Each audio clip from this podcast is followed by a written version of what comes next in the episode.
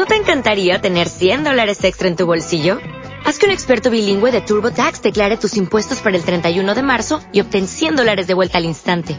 Porque no importa cuáles hayan sido tus logros del año pasado, TurboTax hace que cuenten. Obtén 100 dólares de vuelta y tus impuestos con 100% de precisión. Solo con Intuit TurboTax. Debes declarar para el 31 de marzo. Crédito solo aplicable al costo de la presentación federal con TurboTax Full Service. Oferta sujeta a cambios o cancelación en cualquier momento. Continuamos estudiando hoy el capítulo 10 de esta primera carta a los Corintios. Y estábamos viendo al final de nuestro programa anterior que nosotros no hemos tenido ninguna tentación que no sea humana, pero que Dios siempre da una salida. Hay muchas personas en nuestros días que dicen, nadie ha sido tentado como lo he sido yo. Pero usted, amigo oyente, nunca ha tenido una tentación que otros no hayan tenido en forma similar. Lo interesante aquí es que Dios nos muestra una salida, un escape. Necesitamos reconocer que Dios siempre hace un camino por el cual podemos salir.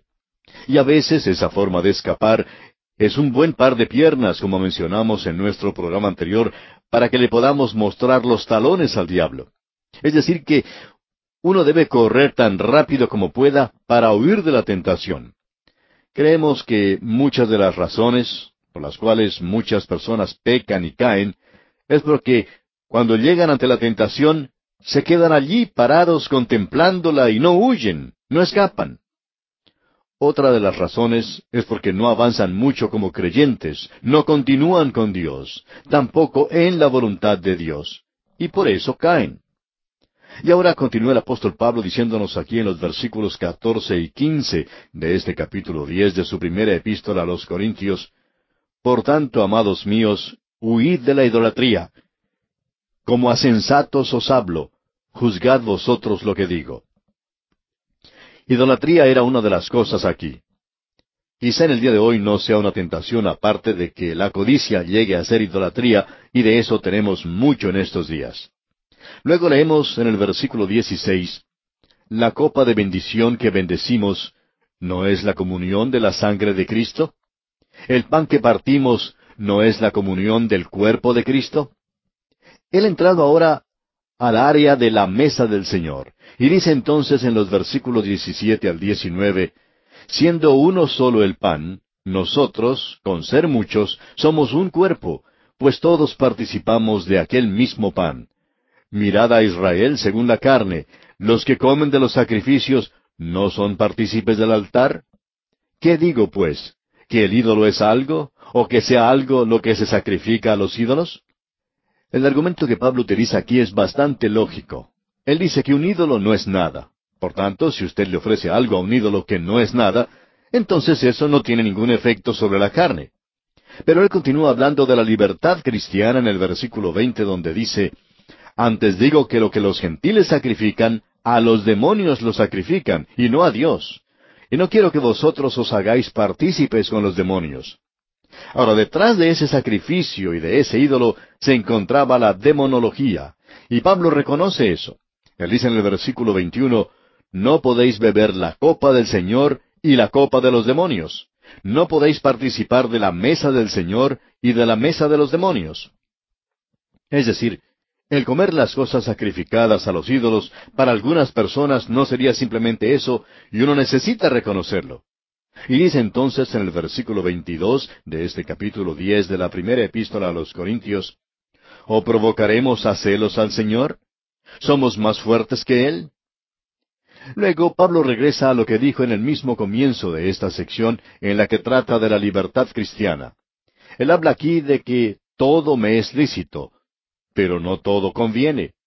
Todo me es lícito, pero no todo edifica.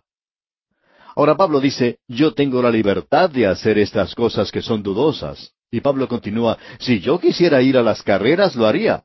Es decir, a las carreras que en aquel día se llevaban a cabo en los estadios olímpicos.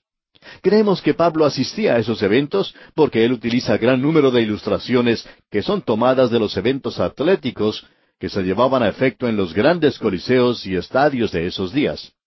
Pero Pablo dice que, aunque es lícito para mí, no siempre conviene, porque quizás esta misma cosa que estoy haciendo sea algo que cause daño o perjudique a otro creyente, a uno que sea más débil. Pablo dice, todo me es lícito, pero no todo edifica. Es decir, no me edifica en la fe. Un joven predicador preguntó a otro más experimentado sobre este tema y le dijo lo siguiente. ¿Cree usted que un predicador debe ir, por ejemplo, a ver un juego de pelota? Ahora, él sabía que el predicador más anciano no asistía a esos juegos. La respuesta que el joven recibió fue la siguiente. A mí no me atrae ir a ver un encuentro de béisbol. Me gusta jugarlo porque siempre me gustó participar en eventos atléticos, pero nunca me ha gustado ser un espectador. No me gusta ir a ver a alguien que juegue fútbol o béisbol, especialmente si los jugadores reciben un salario para hacerlo. Siempre me gustó jugar para divertirme. Y le dijo al joven predicador, cuando yo estaba en el colegio, leí un libro que decía que cualquier cosa que un predicador podía utilizar en su ministerio proveniente de una experiencia personal, lo podía hacer. Que él no tenía que limitar su vida en eso, porque su vida completa está dedicada al ministerio. Por tanto, ese libro decía que todo debería ser útil para esa tarea. En otras palabras, el ministro debe presentar toda su vida en el púlpito y no tener una parte escondida. Tiene que estar listo a usar todo eso. Y por tanto él continuó diciéndole al predicador joven que uno puede observar un partido de béisbol o fútbol y sacar buenas ilustraciones para la predicación. Y no habrá nada de malo en eso. Pero quizá eso no sea edificante. Es decir, la influencia que eso puede tener sobre otra persona quizá no sea edificante. Y ahora entonces Pablo dice en el versículo 24, Ninguno busque su propio bien sino el del otro. Por tanto, la vida del creyente tiene que ser dirigida no principalmente por la libertad, aunque sí la tenemos, porque el creyente tiene una libertad tremenda en Cristo. Él no está controlado por cosas legales, no ve su libertad limitada por reglas estrictas, sino que lo único que lo limita es el amor. Es lo que uno quiere hacer para influenciar en los demás. Y ese es el pensamiento que presenta Pablo. Usted puede notar en el segundo capítulo de su carta a los filipenses que Pablo dice que todo lo debemos hacer con la otra persona en mente. Haya pues en vosotros este sentir que hubo también en Cristo Jesús, dice él. Ahora la base de todo esto la encontramos en los siguientes versículos de este capítulo diez de la primera epístola a los Corintios. En los versículos veinticinco y veintiséis leemos De todo lo que se vende en la carnicería comed sin preguntar nada por motivos de conciencia porque del Señor es la tierra y su plenitud. Por tanto, amigo oyente, nosotros podemos disfrutar de las cosas de este mundo. Ahora, cuando digo mundo me estoy refiriendo a la creación, a las bellezas que encontramos, lo que este mundo, esta creación produce. Y todo eso es algo para que los creyentes lo disfruten. El Señor lo ha provisto. Pero ahora Él dice que cuando uno va a comer a la casa de otra persona, no pregunte de dónde vino esa carne. Uno puede decir, esta carne es muy rica, hermano. ¿Dónde la consiguió? Mi carnicero nunca vende carne como esta al público. Y él le puede decir que la compró en el templo. De modo que lo mejor es no preguntar. Y Pablo está usando aquí una ilustración muy práctica. Escuche lo que dice en el versículo 27. Si algún incrédulo os invita, y queréis ir, de todo lo que se os ponga delante comed sin preguntar nada por motivos de conciencia. Eso es lo que tiene importancia, amigo oyente. Luego en el versículo 28 él dice, Mas si alguien nos dijere, esto fue sacrificado a los ídolos, no lo comáis por causa de aquel que lo declaró y por motivos de conciencia, porque del Señor es la tierra y su plenitud. Lo principal aquí, amigo oyente, es que si él está comiendo, no debe hacer preguntas.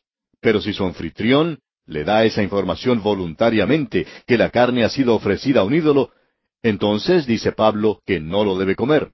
No porque haya alguna ley en contra de eso, no hay ninguna regla, ni tampoco porque uno piense que eh, está mal hacerlo, sino porque usted quiere ayudar a ese hermano. Eso es lo que Pablo está destacando, amigo oyente. Lo importante aquí es que uno no debe decir nada. Únicamente si el otro dice algo, entonces puede obrar. En cierta ocasión un predicador fue invitado a comer por uno de los ancianos de la iglesia, a la cual había ido a predicar. Ahora, en esa región donde vivía este anciano, tienen una cierta frutilla de la cual sacan una clase de vino, no es una uva precisamente, pero es algo parecido. Crece en lugares parecidos a un parral, pero en forma individual. la gente del lugar hace vino con ella. Pues bien, este hermano fue a comer con el anciano, y en la casa se le sirvió un vaso que contenía ese líquido. Ahora el predicador no sabía lo que era, pero lo probó. Entonces se dio cuenta que era algo que contenía alcohol, y él no quería parecer como una persona demasiado piadosa, un santurrón, porque este predicador no es esa clase de persona. Sin embargo, él puso su vaso sobre la mesa sin beberlo. El anciano le preguntó entonces qué era lo que ocurría si no le gustaba ese líquido. A lo cual él respondió, Yo creo que es delicioso, pero noté que aparentemente es vino y siento que no debo beberlo como creyente. Eso creó un momento un poco tenso, pero él pudo comunicar lo que quería. Y pensamos, amigo oyente, que este predicador estaba en lo justo. Se puede presentar aquí el interrogante de si ese predicador tenía tanto derecho a beber como lo tenía el anciano de la iglesia.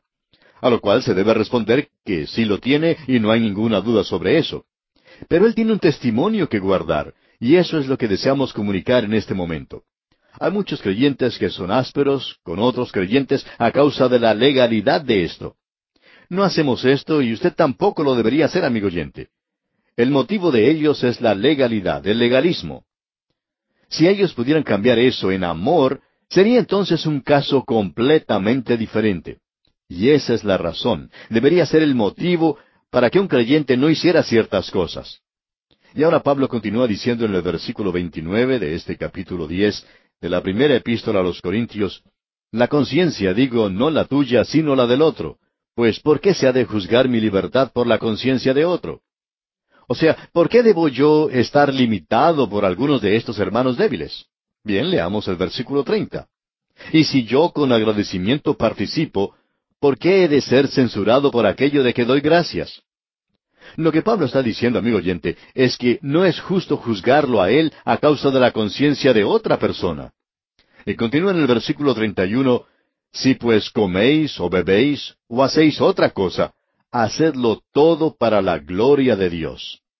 Ahora, amigo oyente, esto no es una regla, pero sí es un gran principio. Pablo ha presentado varios grandes principios aquí que están relacionados con la libertad cristiana.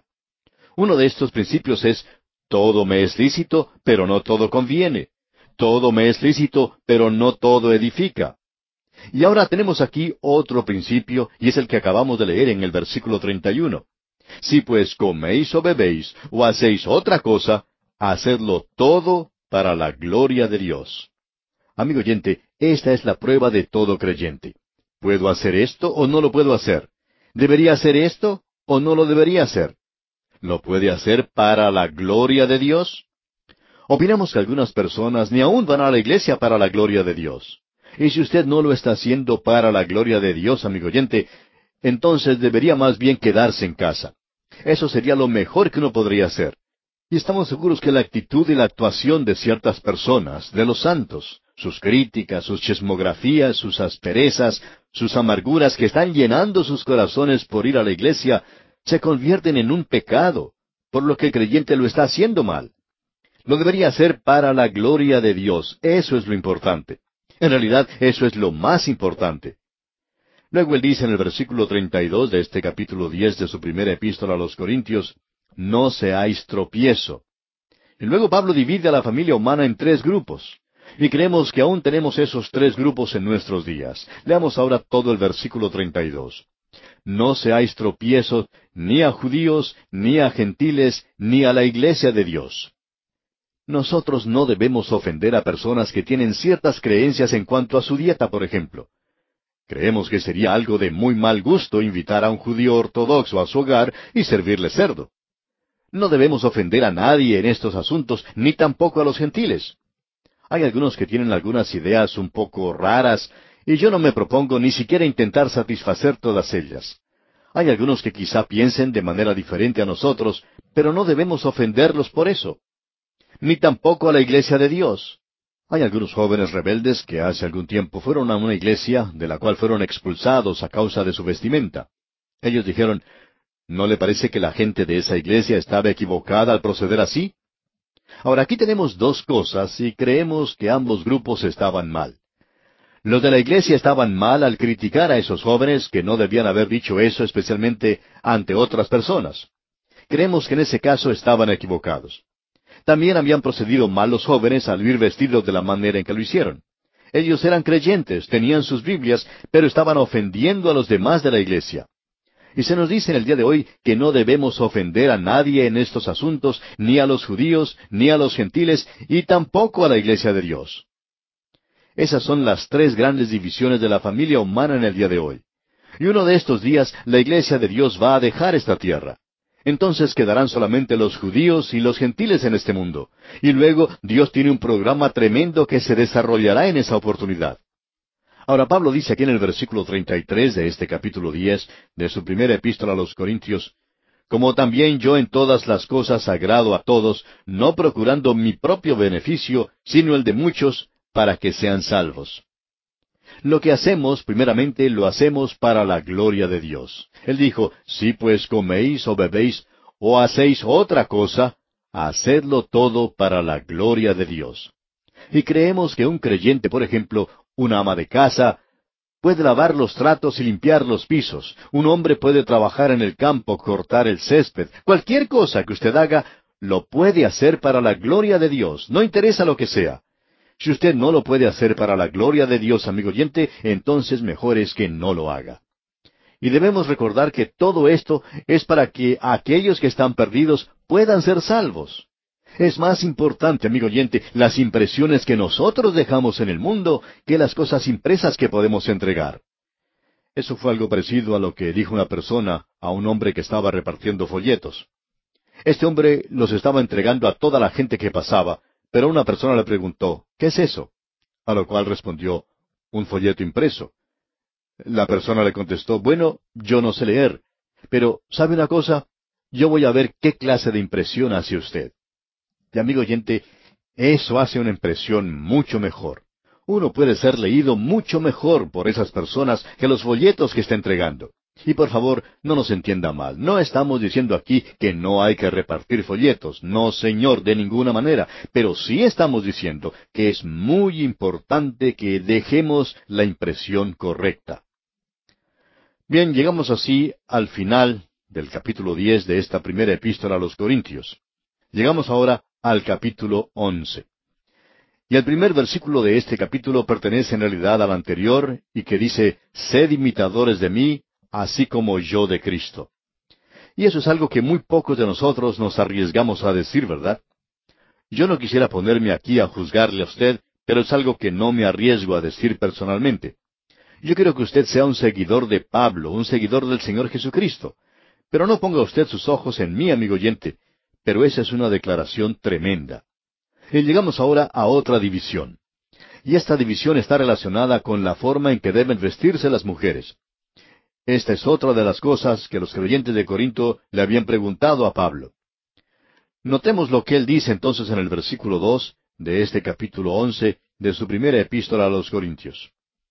Os alabo, hermanos, porque en todo os acordáis de mí y retenéis las instrucciones tal como os las entregué. Pablo dice, Los alabo, hermanos, hasta este punto. Los alabo porque se acuerdan de mí en todas estas cosas. Ellos recordaban a Pablo en sus oraciones y en sus ofrendas. Y ahora Pablo señala otro gran principio y nos dice entonces en el versículo tres, Pero quiero que sepáis que Cristo es la cabeza de todo varón, y el varón es la cabeza de la mujer, y Dios la cabeza de Cristo. Sabemos que hay aquellos en el día de hoy que enfatizan la declaración del medio. El varón es la cabeza de la mujer. Pero cuando usted pone todas estas declaraciones juntas, no va a quedar con el mismo punto de vista que algunos tienen. Ahora Pablo señala este gran principio. Esta es la autoridad en beneficio del orden para eliminar la confusión. Un pastor que estaba confrontando algunos problemas en su iglesia dijo hace varios años que él tenía demasiados jefes y no suficientes trabajadores. Cada uno quería ser un líder, cada uno quería dar órdenes. Y dijo, hoy en día tenemos en la iglesia instrucciones para ser más líderes y quiero saber dónde se encuentra eso en la Biblia. Tenemos ciertas organizaciones que existen, según ellos, para instruir a los jóvenes a que sean líderes, para que sepan hablar. Pablo dice que estudiemos para tener tranquilidad, Y en realidad, amigo oyente, quisiéramos ver que no se pusiera tanto énfasis en cosas como esas, sino que se le diera más importancia a la Biblia, y darle énfasis a estas cosas que la misma Biblia les da. Necesitamos hoy a personas que actúen y que vivan como creyentes. Eso es lo importante. En este versículo tres que hemos leído, la palabra que más se destaca es la palabra cabeza. Dice, porque quiero que sepáis que Cristo es la cabeza de todo varón, y el varón es la cabeza de la mujer, y Dios la cabeza de Cristo. Bien, la cabeza es la que da las órdenes. Y aquí es donde no estamos de acuerdo con algunos maestros que cuando leen este versículo dicen que aquí se está hablando del hombre creyente. Aquí el orden normal, correcto, es el de Cristo, como la cabeza de cada hombre. Y eso no quiere decir simplemente que es la cabeza del creyente. Un hombre no llega a ser un hombre verdaderamente, sino hasta cuando llega a ser dominado por Cristo. Él no es un creyente normal. Hay aquellos que han sido dominados por la bebida, hay otros que han sido dominados por la pasión, y aquellos que han sido dominados por la carne. Pero nosotros necesitamos ser dominados por Cristo, amigo oyente. San Agustín dice, Nuestros corazones están inquietos hasta cuando ellos descansan en ti. Así es que nosotros llegamos y lo hacemos a Él la cabeza. Y hay hombres destacados que han hecho eso, por ejemplo, Martín Lutero, San Agustín y otros. Podemos decir que estos hombres fueron dominados por Cristo. Cuando oímos hablar de una persona que es un creyente nos preguntamos, ¿ha sido dominado por Cristo? Eso es lo importante y lo que él está diciendo aquí es que así debe ser. Ahora la cabeza de la mujer es el hombre. No es de cada mujer, no es algo absoluto. En el matrimonio, la mujer debe responder al hombre.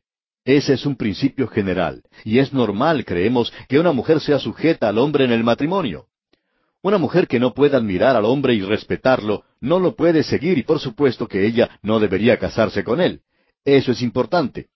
Pero una verdadera mujer responde con cada fibra de su ser al hombre que ella ama, y él debe ser la clase de hombre que esté dispuesto a morir por ella.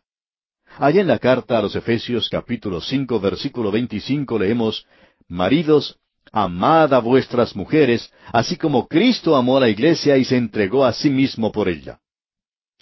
El doctor G. Campbell Morgan, un comentarista bíblico muy destacado, cuenta que él y su esposa tenían una amiga, una mujer muy brillante, una mujer que tenía una gran personalidad y que era muy destacada. Ella era soltera. El doctor Morgan le hizo una vez una de esas preguntas directas, ¿Por qué no se ha casado usted? Ella respondió, Nunca pude encontrar a un hombre que me pudiera dominar. Por esa razón permaneció soltera. Pues bien, amigo oyente, si una mujer no encuentra esa clase de hombre, entonces cometería una equivocación fenomenal si se casara. Tendría problemas desde el primer día. Y bien, aquí vamos a quedarnos, amigo oyente, porque nuestro tiempo se ha agotado. Regresamos hoy al capítulo once de la primera epístola a los Corintios. Y en nuestro estudio anterior vimos que el apóstol Pablo estaba indicando con un gran principio que la cabeza de todo hombre es Cristo, y que la cabeza de la mujer es el hombre, y la cabeza de Cristo es Dios. Ahora, si un hombre ha sido dominado por el Señor Jesucristo, Él es su cabeza. Y la mujer, la esposa, ve en el hombre a alguien que la ama, y si es así, ella de una manera natural y normal le hará a él su cabeza, tanto de su vida como de su hogar. Cristo en forma voluntaria se sometió al Padre y tomó el lugar para nuestra redención. Y la cabeza de Cristo es Dios. Es por esa razón que Pablo presenta esta tremenda declaración. Ahora en Corinto, la mujer estaba tomando una posición completamente diferente. Allí tenían ya el movimiento de liberación de la mujer hace muchísimos años. El único problema era que iba en dirección equivocada.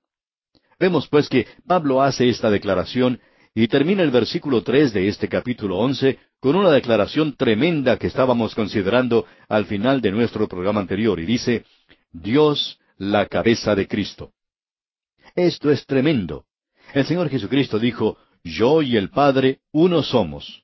Pero también dijo, porque el Padre mayor es que yo.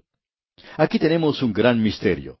En la obra de la redención, Él ocupó un lugar bajo voluntariamente. Se hizo menor que los ángeles. Él caminó por un camino bajo en este mundo. Y se nos dice que debemos dejar que haya en nosotros el mismo sentir que hubo también en Cristo Jesús. Y esta sección aquí tiene una aplicación especial, creemos nosotros, para Corinto. En la situación local suya podrá ser diferente. Su iglesia, su comunidad, podrían ser diferentes a lo que era Corinto. Pero en Corinto esto era lo más importante de esos días. Y todavía creemos que aún es un gran principio en el día de hoy para nosotros.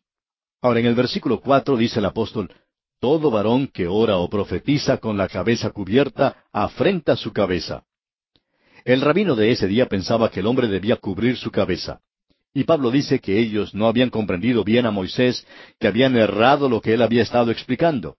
Porque en su segunda carta a los Corintios, capítulo tres, versículo trece, dice, y no como Moisés, que ponía un velo sobre su rostro, para que los hijos de Israel no fijaran la vista en el fin de aquello que había de ser abolido. Él se estaba refiriendo a la gloria que mostraba el rostro de Moisés y que estaba comenzando a desaparecer después de haber descendido de la montaña. Él cubrió su rostro para que ellos no lo descubrieran. Eso es lo que Pablo está diciendo en el día de hoy, que no debemos cubrir nuestra cabeza. El hombre fue creado a la imagen de Dios, quien es Cristo por redención, y que debe tener su cabeza descubierta como símbolo de dignidad y libertad. Ese es el pensamiento que se presenta aquí. Él debe orar y profetizar. Cuando ora, Él está hablando por el hombre a Dios. Cuando profetiza, habla por Dios al hombre. Cuando se encuentra en cualquiera de estas dos posiciones sagradas, santas, Él debe tener su cabeza descubierta. Continúa ahora el apóstol Pablo y dice en el versículo cinco, Pero toda mujer que ora o profetiza con la cabeza descubierta, afrenta su cabeza, porque lo mismo es que si se hubiese rapado. En este versículo Pablo nos presenta un gran principio. El hombre debe tener su cabeza descubierta, mientras que la mujer la tiene que tener cubierta. Luego él continúa diciendo en el versículo seis, Porque si la mujer no se cubre, que se corte también el cabello. Y si le es vergonzoso a la mujer cortarse el cabello o raparse, que se cubra. Esto tiene una aplicación directa para Corinto, y hay probablemente dos cosas que debemos señalar aquí en esta instancia. Quizá alguien diga, bueno, Usted no querrá decir que Dios está dando instrucciones aquí sobre cosas tan insignificantes como el vestido de la mujer. Ciertamente Dios no se va a preocupar con lo que la mujer se ponga para vestir, o si el hombre se hace cortar, mutilar el cabello, o si tiene su cabeza descubierta. Pues bien, la Biblia enseña claramente que Dios está interesado en lo que usted se pone para vestir y cómo se arregla el cabello. Él dice, pues aún vuestros cabellos están todos contados. Él tenía mucho que decir sobre estos y otros temas relacionados en cada detalle de nuestra vida, ya que todos ellos entran bajo su inspección. Usted no lo deja a él afuera cuando va a darse un baño. Los detalles más íntimos de nuestras vidas son como un libro abierto delante de él. Uno puede fijarse en las propagandas que aparecen en los diarios, en los periódicos, las revistas, así como también en la radio y la televisión, que la gran mayoría están relacionadas con lo que el hombre y la mujer visten. El cabello del hombre en nuestros días está dando tema para interesantes conversaciones. Y nosotros tenemos que ver lo que la palabra de Dios dice sobre esto. Necesitamos comprender que estas cuestiones fueron presentadas a Pablo por la iglesia de Corinto, y Pablo las está contestando. En primer lugar, el hombre no debe cubrir su cabeza, mientras que la mujer debe tener la suya cubierta. Ahora, antes de entrar en esto, quisiéramos decir que lo que él está diciendo está relacionado con la mujer que ora y profetiza. Eso no quiere decir que la mujer puede orar en público y también puede hablar en público. La idea en el día de hoy de que la Biblia dice que la mujer no puede hacer esas cosas está completamente equivocada. Es verdad que nunca hemos tenido una mujer teóloga y tampoco hemos tenido alguna mujer que haya sido una gran predicadora. Alguien puede estar en desacuerdo con nosotros en cuanto a eso, pero eso no tiene importancia. La mujer tiene ese derecho si ella tiene ese don. Hay algunas que sí lo tienen. Y hay varias en la actualidad que son maestras de la Biblia destacadas. Ellas pueden enseñar mejor que cualquier hombre. Un predicador dijo en cierta ocasión que su esposa podía enseñar mejor que él los temas de la Biblia. Y un miembro de la congregación dijo que a él le gustaba escuchar más a la señora que al predicador mismo. Ella tenía el don de enseñar. No estamos seguros, pero Tal vez él debió quedarse en la casa y lavar los platos, limpiar los pisos y dejar que su esposa saliera a predicar. Pero no queremos interferir para nada en esa familia. Ahora usted puede notar que Pablo dice que si ella tiene su cabeza descubierta, afrenta su cabeza. Debemos reconocer que aquí había algo que le daba a esto una aplicación local. Permítanos leer la primera parte del versículo seis, que dice, Porque si la mujer no se cubre, que se corte también el cabello. ¿Por qué? Porque tenía una aplicación particular y muy peculiar a Corinto. La mujer descubierta en Corinto era una prostituta. Y había muchas de ellas que andaban con sus cabezas rapadas. En el templo de Afrodita, donde se encontraban esas mil vírgenes vestales, así llamadas, pero que en realidad eran prostitutas, sus cabezas habían sido rapadas. Y la mujer que se presentaba con la cabeza descubierta se le consideraba una prostituta. Y las mujeres en Corinto decían, todas las cosas nos son lícitas, por tanto, no necesitamos cubrir nuestras cabezas. Este velo es la señal de rechazo. Cuando una mujer se pone un velo o un sombrero cuando va a la iglesia, es una marca de sujeción no hacia el hombre, sino hacia Dios. Creemos que esa era la aplicación para Corinto, repetimos. Después de todo, el tener un sombrero es algo que reanima la moral de la mujer. Una esposa le dijo a su marido, cada vez que me siento deprimida, voy y me compro un sombrero. A lo cual su marido responde, ya me estaba preguntando de dónde aparecían tantos sombreros. Uno puede decir que el sombrero reanima, vivifica la moral de la mujer, pero el vestido tiene que ver con el ministerio. Y si ella va a hacer algo en público, entonces debe tener su cabeza cubierta. Si no lo va a hacer, no hay nada malo que ella vaya descubierta. Hay algunos otros pasajes en la Biblia que mencionan este mismo tema, y creemos que es necesario considerarlos en este momento. Por ejemplo, allá en la primera carta del apóstol Pablo a Timoteo, capítulo dos, versículos ocho al diez, Pablo dice, Quiero pues que los hombres oren en todo lugar, levantando manos santas sin ira ni contienda, Asimismo que las mujeres se atavíen de ropa decorosa, con pudor y modestia, no con peinado ostentoso, ni oro, ni perlas, ni vestidos costosos, sino con buenas obras, como corresponde a mujeres que profesan piedad. Ahora, lo que Pablo está diciendo aquí, amigo oyente, es simplemente que si ella va a elevar manos santas, guiando el servicio, entonces ella no debe vestirse de esa manera. ¿Por qué? Hablando honestamente diremos que la mujer no debe usar sus atractivos físicos en el servicio de Dios. Es decir, hablando claramente, amigo oyente, Dios dice que no debe usar eso para nada. En realidad, ella nunca ganará a su esposo de esa manera. Notemos lo que Pedro dice allá en su primera carta universal, capítulo tres, versículos uno y dos. Dice, Asimismo vosotras, mujeres, estad sujetas a vuestros maridos, para que también los que no creen a la palabra sean ganados sin palabra por la conducta de sus esposas, considerando vuestra conducta casta y respetuosa. Veamos ahora lo que Pedro sigue diciendo en el versículo cuatro. Sino el interno, el del corazón, en el incorruptible ornato de un espíritu afable y apacible, que es de grande estima delante de Dios. Luego en el versículo siete de ese mismo capítulo tres, de la primera carta del apóstol Pedro dice, Vosotros maridos igualmente vivid con ellas sabiamente, dando honor a la mujer como a vaso más frágil y como a coherederas de la gracia de la vida, para que vuestras oraciones no tengan estorbo. Y muchas oraciones de muchas familias han sido estorbadas a causa de que ni la esposa ni el esposo se han estado llevando como deben. Ellos no están portándose como es debido. Dios le está diciendo a la esposa en esta primera carta del apóstol Pedro que no puede ganar a su esposo para Cristo utilizando sus atracciones femeninas. No que ella no las debe usar, sino que de esa manera no se puede ganar a nadie para Cristo. Jezabel, por ejemplo, trató de hacerlo. Pero ¿qué ocurrió? Fracasó estrepitosamente. La reina Esther también intentó lo mismo, pero sin resultado. Salomé trató de hacerlo, pero no lo consiguió. Pero aquellas que realmente se destacan en las Sagradas Escrituras como personas maravillosas, mujeres piadosas, que fueron utilizadas por Dios, no recurrieron a esos medios. Podemos ver que Dios usó a Sara, a Débora, a Ana, a Abigail y a María la Madre de Jesús. Estas son las cosas que se nos mencionan aquí. Notemos ahora al continuar nuestra lectura aquí en la primera epístola a los Corintios capítulo once, los versículos siete al nueve. Pablo está hablando aquí de un principio que ya había mencionado antes y en la manera en que esto puede aplicarse al hombre. Leamos los versículos siete al nueve. Porque el varón no debe cubrirse la cabeza, pues él es imagen y gloria de Dios. Pero la mujer es gloria del varón, porque el varón no procede de la mujer, sino la mujer del varón, y tampoco el varón fue creado por causa de la mujer, sino la mujer por causa del varón. Esto es algo muy importante a lo cual le debemos dar nuestra consideración, amigo oyente. El movimiento de la liberación de la mujer en los días actuales no nos preocupa en absoluto. Creemos que el lugar de la mujer es el de ser una ayuda idónea para el hombre.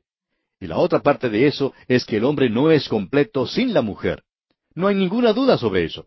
Por supuesto, siempre hay algunas excepciones, y ya tendremos ocasión de mencionar eso más adelante. Prosigamos ahora con el versículo diez. Por lo cual, la mujer debe tener señal de autoridad sobre su cabeza, por causa de los ángeles. Aquí podemos obtener una referencia a los ángeles que no comprendemos completamente. Pero opinamos que estamos siendo observados hoy por las criaturas, las inteligencias que Dios ha creado. Y si uno se diera cuenta de que actualmente todas sus acciones están siendo observadas por las inteligencias creadas por Dios, ellas están dando cuenta del amor de Dios, porque se puede ver claramente que nosotros no somos dignos del amor de Dios. Dios podría haberse descartado de nosotros, nos podría haber quitado, borrado de su creación, pero no lo hizo. Él nos amó, y la muestra de ese amor es su gracia que nos salvó. Veamos ahora el versículo once. Pero en el Señor ni el varón es sin la mujer, ni la mujer sin el varón. Este es el poder de la mujer el de poder mantener al hombre junto a ella, simplemente porque es una mujer. Y el hombre puede mantener a la mujer junto a sí mismo porque es hombre. Esa es la relación que debe existir en el matrimonio, amigo oyente. Y cuando eso no existe, entonces no hay lo que es ideal de Dios en ningún momento. Veamos ahora el versículo doce de este capítulo once de la primera epístola a los Corintios. Porque así como la mujer procede del varón, también el varón nace de la mujer, pero todo procede de Dios. Usted puede apreciar que estas cosas son inseparables. El hombre no es completo en sí mismo, sino que es simplemente la mitad de una unidad. Tampoco la mujer es completa en sí misma en ese asunto de la liberación de la mujer. Es una tontería para cualquiera, tanto para el hombre como para la mujer, el hablar de este tema de la liberación. El hombre necesita a la mujer y la mujer necesita al hombre. Eso es lo que es importante aquí. La libertad, amigo oyente, es la relación gloriosa en el matrimonio. Eso es mucho más importante. Notemos ahora el versículo 13. Juzgad vosotros mismos. ¿Es propio que la mujer ore a Dios sin cubrirse la cabeza? Personalmente pensamos que una mujer no debe llamar la atención a sí misma cuando está en público, es decir, cuando está hablando por el Señor o cuando está enseñando en una clase bíblica. No debe haber ninguna atracción sexual en esto, lo cual es tremendo. Su atracción es una cosa tremenda. Ella tiene el poder de elevar o hundir a un hombre. Y continuamos en el versículo catorce de este capítulo once de la primera epístola a los Corintios y leemos La naturaleza misma no os enseña que al varón le es deshonroso dejarse crecer el cabello. En el Antiguo Testamento había algunas personas que se obligaban por un voto a abstenerse de varias cosas. Era el voto nazareo. Ya lo hemos visto antes. Los hombres tomaban ese voto y lo hacían dedicándolo a Dios. Entre las cosas que no debían hacer era la de no cortarse el cabello. Eso indicaba que ellos estaban dispuestos a sufrir vergüenza por amor, por consideración a Dios. El mejor ejemplo que tenemos es el de Sansón, quien en realidad no era un individuo de mucha fuerza física. Él era un hombre pequeño, debilucho. Él era uno de esos jovencitos que siempre andan prendidos de la falda de su mamá y que huía a su casa cuando veía a alguna muchacha hermosa y le decía a su mamá que se la fuera a buscar. Este hombre tenía cabello largo, y eso era porque él era un nazareo. Y era una vergüenza para el hombre el tener el cabello largo. Ahora, en nuestros días quizá eso sea del agrado de algunos, pero eso es causa de vergüenza ante los ángeles. Esta es una indicación de la decadencia de nuestra era. Ahora hay algo más que debemos notar aquí y no detenernos con esto simplemente. Sigamos leyendo los versículos quince y dieciséis de este capítulo once de la primera epístola a los Corintios. Dice Pablo, por el contrario, a la mujer dejarse crecer el cabello le es honroso, porque en lugar de velo le es dado el cabello. Con todo eso, si alguno quiere ser contencioso, nosotros no tenemos tal costumbre ni las iglesias de Dios. Permítanos decirle esto, amigo oyente. En el día de hoy, nosotros tenemos libertad en Cristo. Si usted desea dejarse crecer el cabello, lo puede hacer. Hay algunas personas en estos días que, aunque quisieran, no lo pueden hacer. Hay algunos de nuestros amigos a los que ya se les está cayendo. Pero nuestros valores morales se han visto trastornados y existe el peligro de ser un extremista si uno va en una u otra dirección. Hay una rebelión contra la teología puritana y por tanto hay un peligro de irse a un extremo al reaccionar contra ella. Es como una dama que fue a visitar al psiquiatra. Su familia le había urgido a ella a que fuera y entonces el doctor le preguntó, ¿cuáles son sus problemas? A lo cual ella respondió, bueno, ellos piensan que es raro que a mí me gusten las tortillas. El doctor le dice, ¿por qué? No hay nada malo en que a uno le gusten las tortillas. A mí también me gustan. Y entonces la señora le dice, ¿le gustan? Bueno, entonces venga a visitarnos alguna vez, pues tengo baúles llenos de tortillas. Amigo oyente, usted puede ser un extremista en aquello que puede ser una cosa normal. Usted puede dejar que su cabello crezca demasiado si usted es un hombre. Para una mujer, eso es su gloria. Pero Pablo dice aquí que en realidad no es el corte del cabello ni el estilo del vestido. Él dice que nosotros no tenemos tal costumbre ni las iglesias de Dios. No creemos que la iglesia tenga que hacer reglas en relación a la vestimenta de la mujer o del cabello del hombre. Lo de valor es el hombre interior. Lo que en realidad necesita un corte de cabello es la vieja naturaleza del hombre. Todos nosotros necesitamos cubrirnos con el manto de justicia. Y amigo oyente, si usted va vestido con el manto de justicia, entonces esta vieja naturaleza está bajo el control del Espíritu Santo, y el Espíritu Santo es el que, por así decirlo, le da ese corte de cabello. A esto podemos agregar que eso también va a controlar al hombre exterior y va a verse una gran diferencia en la forma de vestir. Pablo dice, en realidad nosotros no tenemos ninguna regla. Pablo está diciendo lo que él piensa y lo que sería mejor. Después de todo, en la libertad cristiana nosotros tenemos que pensar en los demás. Y ese es su testimonio ante los otros. Llegamos ahora a otra sección y la vamos a dejar para nuestra próxima oportunidad a propósito porque vamos a ir de un extremo a otro.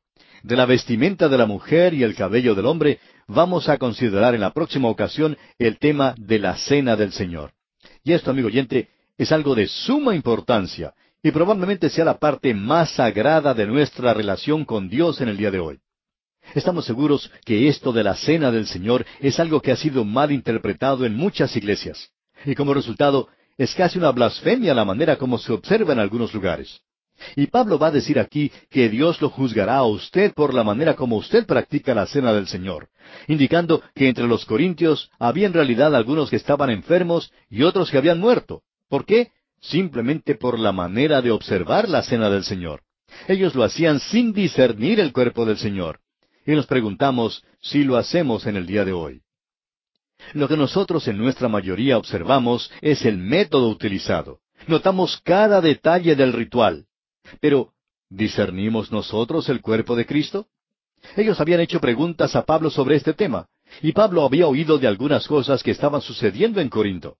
Así es que dejamos esto aquí y lo consideraremos, Dios mediante, en nuestro próximo programa.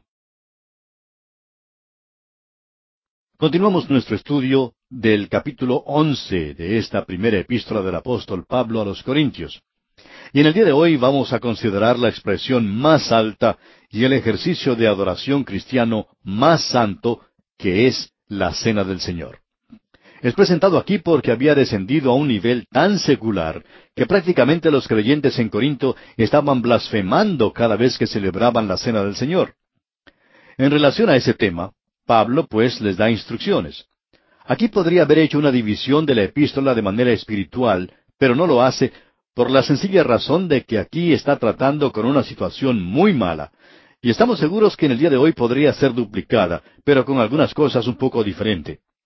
No existe hoy la misma situación que prevalecía en la iglesia de esos días, pero aquí tenemos varias lecciones para nosotros.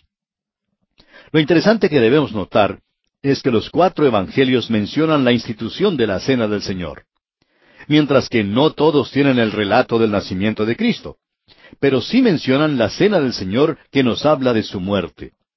El Señor no solicitó a la iglesia que recordara su nacimiento, pero sí le solicitó y ordenó que aquellos que eran suyos lo recordaran en su muerte. Y Pablo le dio a este asunto suma importancia. Y si usted quiere enterarse de lo importante que esto es, Pablo dice en el versículo 23 del capítulo 11 lo siguiente, Porque yo recibí del Señor lo que también os he enseñado, que el Señor Jesús, la noche que fue entregado, tomó pan. Ahora, él recibió esto por una revelación directa. Pablo lo coloca en el mismo nivel que el Evangelio, porque en el capítulo quince de esta primera carta a los Corintios, versículo tres dice, Porque primeramente os he enseñado lo que asimismo recibí, que Cristo murió por nuestros pecados conforme a las Escrituras. La revelación directa fue la del Evangelio y también la cena del Señor fue una revelación directa. Y el Señor le dio a él instrucciones especiales en cuanto a la cena del Señor. Esto quiere decir que él recibió el Evangelio por revelación y que también recibió las instrucciones para la cena del Señor por revelación. Usted sabe que Pablo no estuvo presente en esa celebración primera de la cena del Señor en el aposento alto.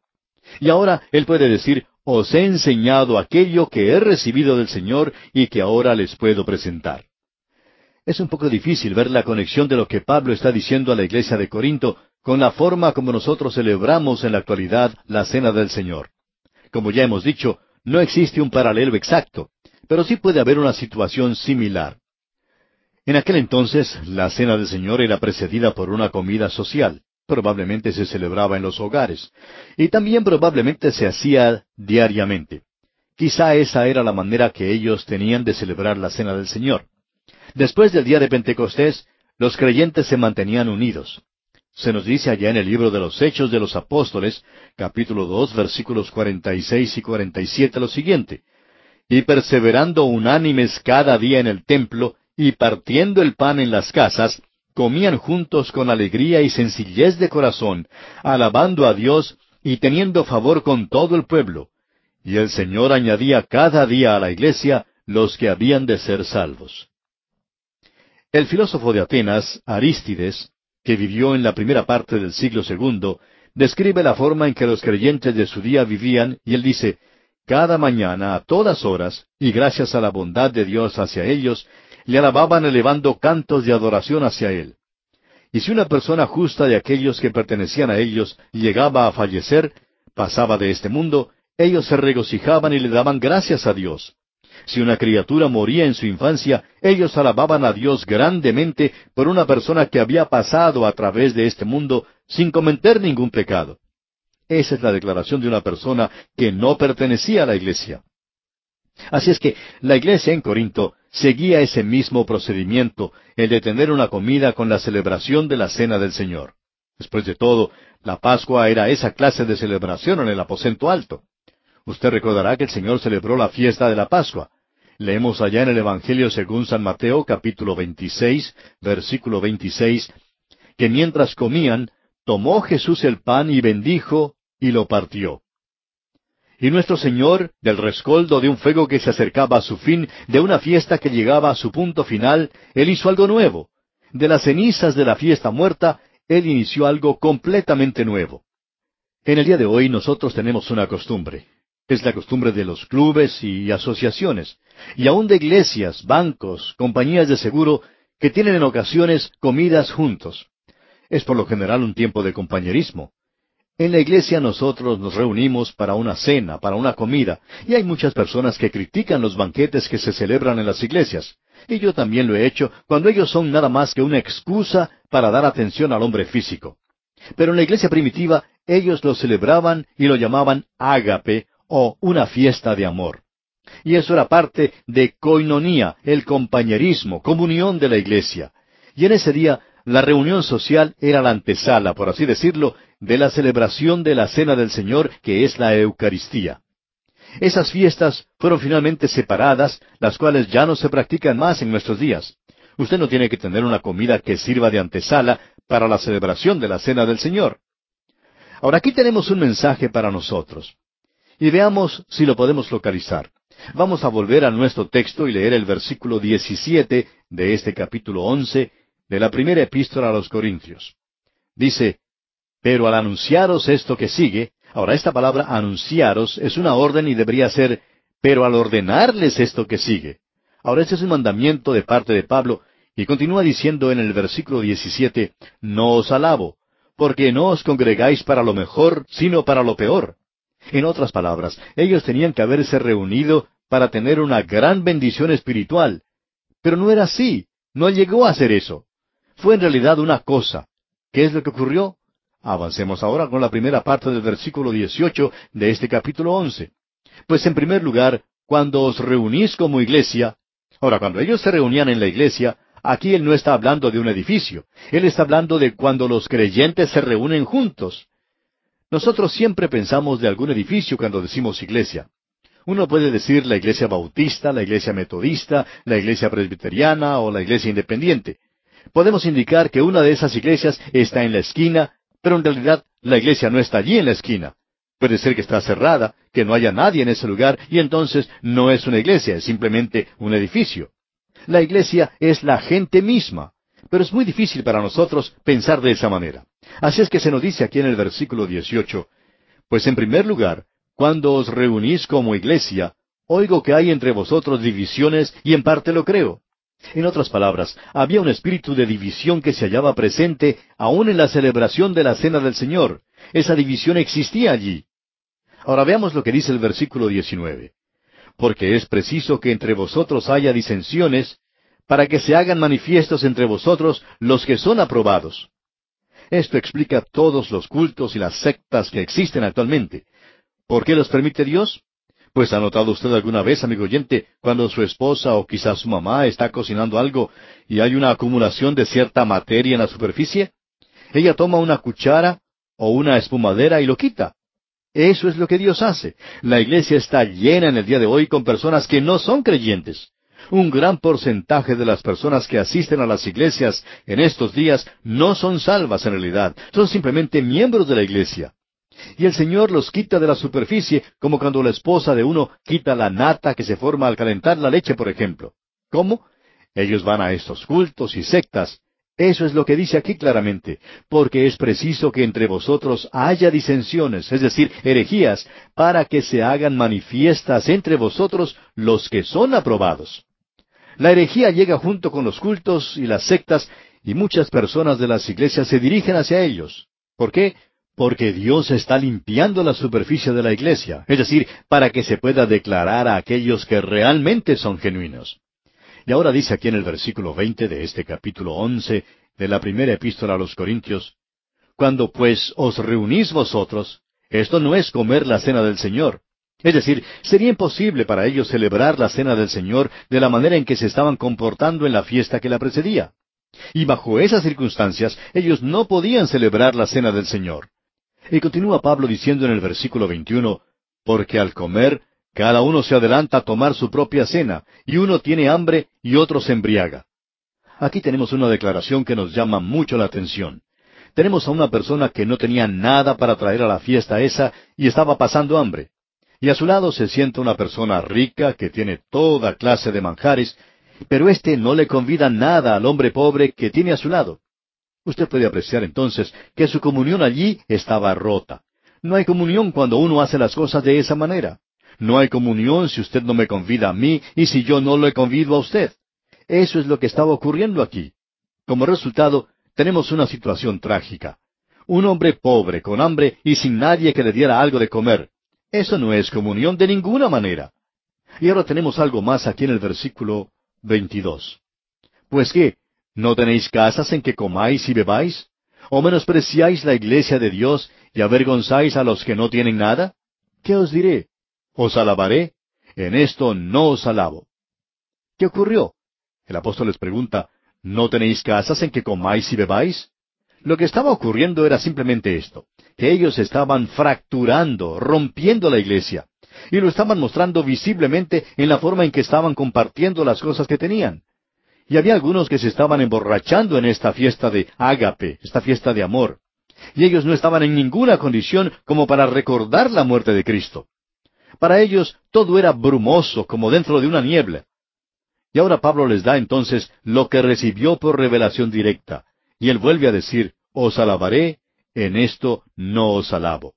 Y continúa en el versículo 23 de este capítulo 11 de la primera carta a los Corintios diciendo, Porque yo recibí del Señor lo que también os he enseñado, el Señor Jesús, la noche que fue entregado, tomó pan. Hay algunos que dicen que quieren celebrar la cena del Señor en la misma manera en que el Señor lo hizo. Ahora esta gente tiene su reunión a las once de la mañana. Pues si uno lo quisiera tener a la hora correcta, entonces lo debería tener de noche. Ellos fueron de noche y comieron la cena de la Pascua. Si uno quiere elegir la hora correcta, no lo debe hacer a las once de la mañana. Hay una iglesia, por ejemplo, que estableció en su iglesia el servicio de comunión por la noche. Y muchas otras hay así. Sin embargo, en una iglesia en particular había algunas personas que se quejaban que querían celebrarla de la misma manera en que el Señor lo había hecho. Y a esto el pastor respondió que por esa misma razón se celebraba la cena del Señor por la noche, porque el Señor Jesús lo hizo de noche. Escuche lo que Pablo dice aquí en el versículo 23, que el Señor Jesús, la noche que fue entregado, tomó pan. Leamos ahora el versículo 24. Y habiendo dado gracias, lo partió y dijo, Tomad, comed. Esto es mi cuerpo que por vosotros es partido. Haced esto en memoria de mí.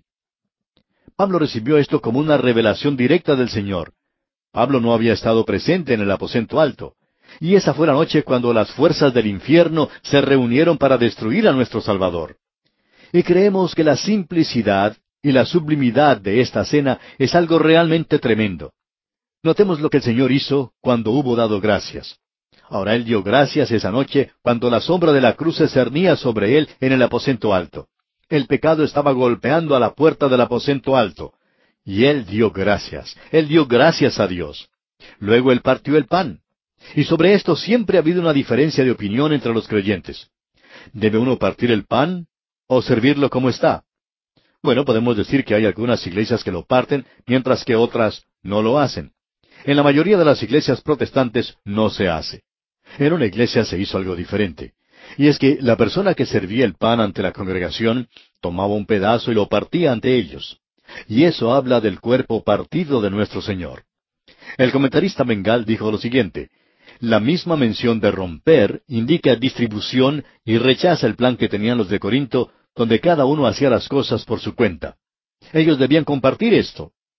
Ahora, esto era algo que ellos debían distribuir entre todos. Notemos ahora lo que dice aquí el versículo 25 de este capítulo 11 de la primera carta a los Corintios. Asimismo, tomó también la copa, después de haber cenado, diciendo, Esta copa es el nuevo pacto en mi sangre. Haced esto todas las veces que la bebiereis en memoria de mí. Ahora el pan habla de su cuerpo partido, y esto habla de un nuevo pacto.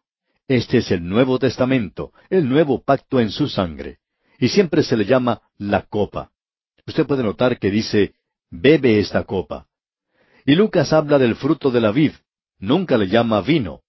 Debemos decir que creemos que era sin fermentar. Ahora algunos quizá digan, ¿por qué dice eso? Bueno, esta era la fiesta de la Pascua y ellos estaban sirviendo pan sin levadura. ¿Piensa usted que ellos servirían el fruto de la vid leudado, que sería el vino? Por supuesto que no. Ellos nunca tendrían pan sin levadura y jugo de uva leudado. Ahora el cuerpo es la copa que contiene la sangre. También queremos decir que la sangre habla de su muerte, o sea, de la muerte de Cristo. Y creemos que no era una sangre contaminada como la mía o la suya. No era leudada. Era, si se puede decir, un jugo de uva sin leudar. Eso lo creo de todo corazón. Ahora, en el versículo 26, Pablo agrega algo nuevo. Así pues, todas las veces que comiereis este pan y bebiereis esta copa, la muerte del Señor anunciáis hasta que Él venga. La cena del Señor es una celebración. Él dice que se la hace en memoria de Él. En memoria de mí, dice el versículo 25. Y eso echa una mirada hacia el pasado. Echa una mirada hacia el momento en que Cristo murió en la cruz. La cena del Señor es una celebración en memoria de Él. Pero también es una comunión. Él es el Cristo viviente que se encuentra hoy a la diestra de Dios. Y habla de mi relación vital, actual con Él, con el Señor Jesús. Pero también mira hacia el futuro. Es un compromiso, pues dice, haced esto y cada vez que lo hiciereis, la muerte del Señor anunciáis hasta que Él venga. Y esto mira hacia adelante, a través de la historia, hacia el futuro. Ese día está en el futuro, y es el día cuando Cristo vendrá por su iglesia. Y es un compromiso de parte de aquellos que le pertenecen. Ahora, amigo oyente, nos preguntamos, ¿por qué Él tomó elementos tan frágiles y débiles que se echan a perder antes de que pase una semana? Y de ello hizo un monumento. No lo hizo de mármol o bronce o de plata u oro, sino de los elementos más sencillos del mundo y de los más familiares como son el pan y la bebida. ¿Qué quiere decir esto de discernir el cuerpo del Señor? Bueno, sigamos leyendo los versículos 27 al 29. De manera que cualquiera que comiere este pan, o bebiere esta copa del Señor indignamente, será culpado del cuerpo y de la sangre del Señor. Por tanto, pruébese cada uno a sí mismo, y coma así del pan, y beba de la copa, porque el que come y bebe indignamente, sin discernir el cuerpo del Señor, juicio come y bebe para sí. Siempre ha habido tres interpretaciones en cuanto a esto. Algunos dicen que estos elementos son en realidad la sangre y el cuerpo de Cristo, lo que llaman la transubstanciación. Lo único que deseamos decir sobre esto es que si esto fuera así, eso lo calificaría usted como un antropófago si está en realidad comiendo el cuerpo. Lutero no estuvo muy lejos de eso. Su enseñanza no era transubstanciación, sino la consubstanciación. Él dijo que usted tiene la presencia de Cristo en la Eucaristía, coexistiendo la substancia divina con las del pan y de la copa. Y luego existen quienes dicen que este es un símbolo, y ese ha sido un punto de vista protestante. Zwingli, por ejemplo, enseñó que esto era simplemente un símbolo. Pues bien, es mucho más que eso, amigo oyente. Tiene más significado, tiene algo para nosotros y quiere decir que uno tiene que discernir el cuerpo de Cristo. Y esto quiere decir que usted tiene el pan en su boca, pero tiene a Cristo en su corazón. Y amigo oyente, eso es lo que tiene importancia. Usted recordará que cuando el Señor fue en ese camino a Emaús, Él tuvo una comida con los discípulos. Y luego, ¿qué fue lo que hizo? Se reveló a sí mismo. Y eso era la cena del Señor. Amigo oyente, que el Señor se pueda revelar a sí mismo, a usted y a mí, en esta cena que tenemos juntos. Continuemos leyendo ahora. El versículo treinta dice, Por lo cual hay muchos enfermos y debilitados entre vosotros, y muchos duermen. Ellos lo habían hecho indignamente. Por eso esto había acontecido a ellos. Y proseguimos con los versículos treinta y uno y treinta y dos de este capítulo once de la primera epístola a los Corintios. Y dice, Si pues nos examinásemos a nosotros mismos, no seríamos juzgados. Mas siendo juzgados, somos castigados por el Señor para que no seamos condenados con el mundo. Cuando somos juzgados, somos castigados por el Señor para no ser condenados junto con el mundo. Nosotros nos podemos juzgar a nosotros mismos cuando estamos equivocados, porque si nosotros no lo hacemos, entonces Él lo hará, porque nosotros somos creyentes. Ahora el versículo 33 dice, Así que, hermanos míos, cuando os reunís a comer, esperaos unos a otros. Aquí debemos agregar esto, que nosotros no debemos ser condenados con el mundo. Él va a juzgar al mundo. Por tanto, tiene que tratar con los suyos ahora. Y el versículo 34 de este capítulo 11 de la primera epístola a los Corintios dice, Si alguno tuviere hambre, coma en su casa, para que no os reunáis para juicio. Las demás cosas las pondré en orden cuando yo fuere. Había otras cosas en Corinto que estaban andando mal, pero que el apóstol Pablo no escribió en cuanto a ellas. Él dice, las demás cosas las pondré en orden cuando yo fuere. Pero estas son esas cosas. Ahora él cambiará el tema de lo que está diciendo en la próxima oportunidad. Él pasará de las cosas carnales a las espirituales. De eso era de lo que él quería hablar desde el mismo comienzo. Pero ellos tenían todos estos problemas y todas estas dificultades iguales a las que tenemos nosotros en el día de hoy. Y es por esa razón por lo que ellas son tan importantes para nosotros. Veremos pues esas cosas espirituales que menciona el apóstol Pablo en nuestro próximo estudio. Llegamos hoy, amigo oyente, al capítulo 12 de esta primera carta a los Corintios. Y entramos aquí a una nueva sección en esta epístola, la cual trata de los dones espirituales. Esta sección está formada por los capítulos 12 al 14.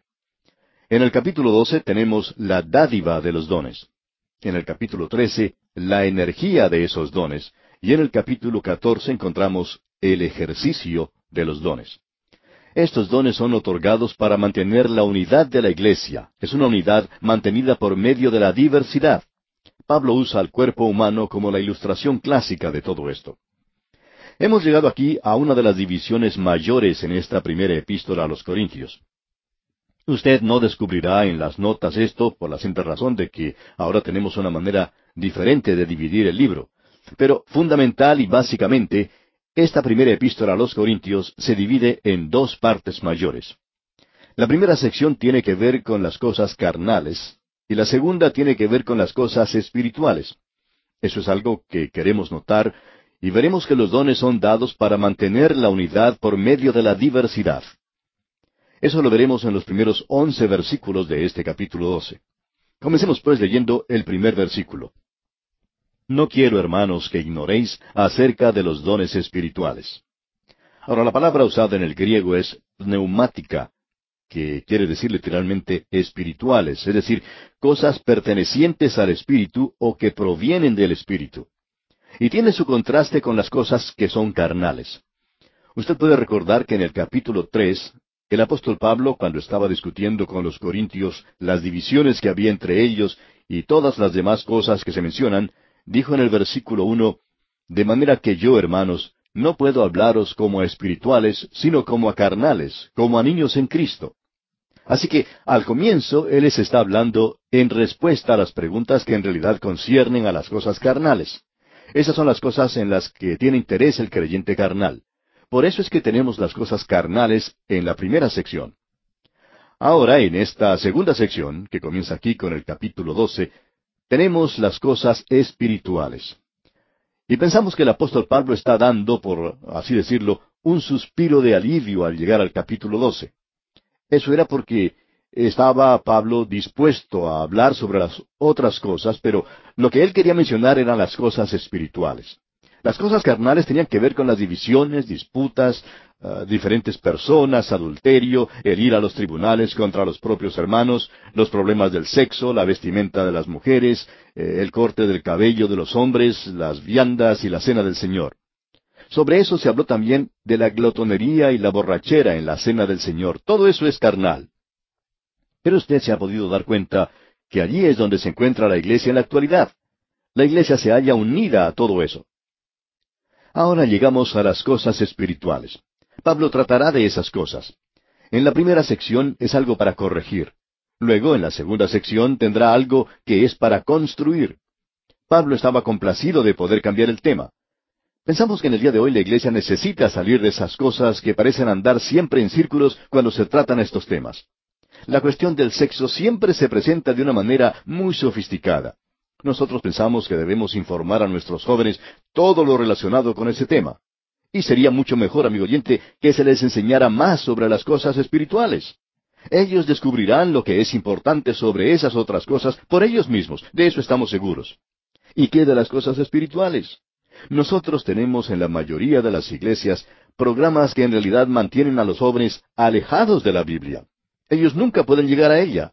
Siempre se encuentran tratando de esas cosas que son diferentes, que son populares por el momento, cosas pasajeras en realidad. Y esa es una señal de carnalidad. Bien, ahora hemos llegado pues a una sección de tres temas que Pablo discutirá y que tienen que ver con la unificación espiritual. La otra es la ley del amor. Y luego se presenta la resurrección, el triunfo que tiene el creyente en la resurrección. Debemos decir de paso que los dones otorgados son dones espirituales. Así que observemos lo que aquí se dice para comprender las enseñanzas de Pablo sobre este asunto. Leamos el versículo dos de este capítulo doce de la primera epístola a los Corintios. Sabéis que cuando erais gentiles se os extraviaba llevándoos, como se os llevaba, a los ídolos mudos. Los ídolos no tenían voces, por supuesto, no podían hablar, eran completamente mudos. En otra ocasión Pablo dijo de ellos que no eran nada. Los ídolos eran nada. Él dijo, usted recuerda, cuando en el capítulo ocho hacía mención de lo ofrendado a los ídolos, que los ídolos no eran nada en el mundo. Por tanto, aquello que era ofrecido a los ídolos no había sido influenciado en ninguna manera por ellos. Pero no todos comprendieron eso. En el Salmo 115, versículo 5, el salmista habla de los ídolos y dice, los ídolos tienen boca, mas no hablan. Tienen ojos, mas no ven. También podemos leer allá en Habacuc capítulo 2 versículo 18 lo siguiente. ¿De qué sirve la escultura que esculpió el que la hizo? La estatua de fundición que enseña mentira para que haciendo imágenes mudas confíe el hacedor en su obra. Lo interesante es que él ahora hablará de los dones que el Dios viviente da a los creyentes. Notemos lo que dice en el versículo tres. Esta es una gran verdad presentada por el apóstol Pablo. Es la realidad absoluta de la vida cristiana. ¿Y sabe usted, amigo oyente, lo que es? Es el señorío del Señor Jesucristo. Escuchen lo que él dice aquí en el versículo tres de este capítulo doce de su primera epístola a los Corintios. Por tanto, os hago saber que nadie que hable por el Espíritu de Dios llama anatema a Jesús. Y nadie puede llamar a Jesús Señor sino por el Espíritu Santo. Usted, amigo oyente, no puede quitarle importancia al Señor Jesús y decir que lo hace por el Espíritu de Dios. Eso no se puede hacer. Nosotros podemos quizá pronunciar las palabras, podemos decir, Señor. Pero el Señor mismo dice allá en el Evangelio según San Mateo, capítulo siete, versículos veintidós y veintitrés, Muchos me dirán en aquel día, Señor, Señor, ¿no profetizamos en tu nombre, y en tu nombre echamos fuera demonios, y en tu nombre hicimos muchos milagros? Entonces les declararé, Nunca os conocí, apartaos de mí, hacedores de maldad. ¿Por qué? Porque todo estaba simplemente en la superficie. El Señor Jesucristo no era su amo y Señor. No, esa es una convicción del alma. ¿Cuál es la verdad central de la fe cristiana? Hay quienes dicen que es la cruz de Cristo. Y permítanos decir, amigo oyente, que no estamos totalmente de acuerdo con esto. Usted llega a la cruz de Cristo para ser salvo, pero no permanece en ese lugar. Usted no se queda allí. Tiene que continuar con el Cristo viviente, y eso es lo que tiene mayor importancia.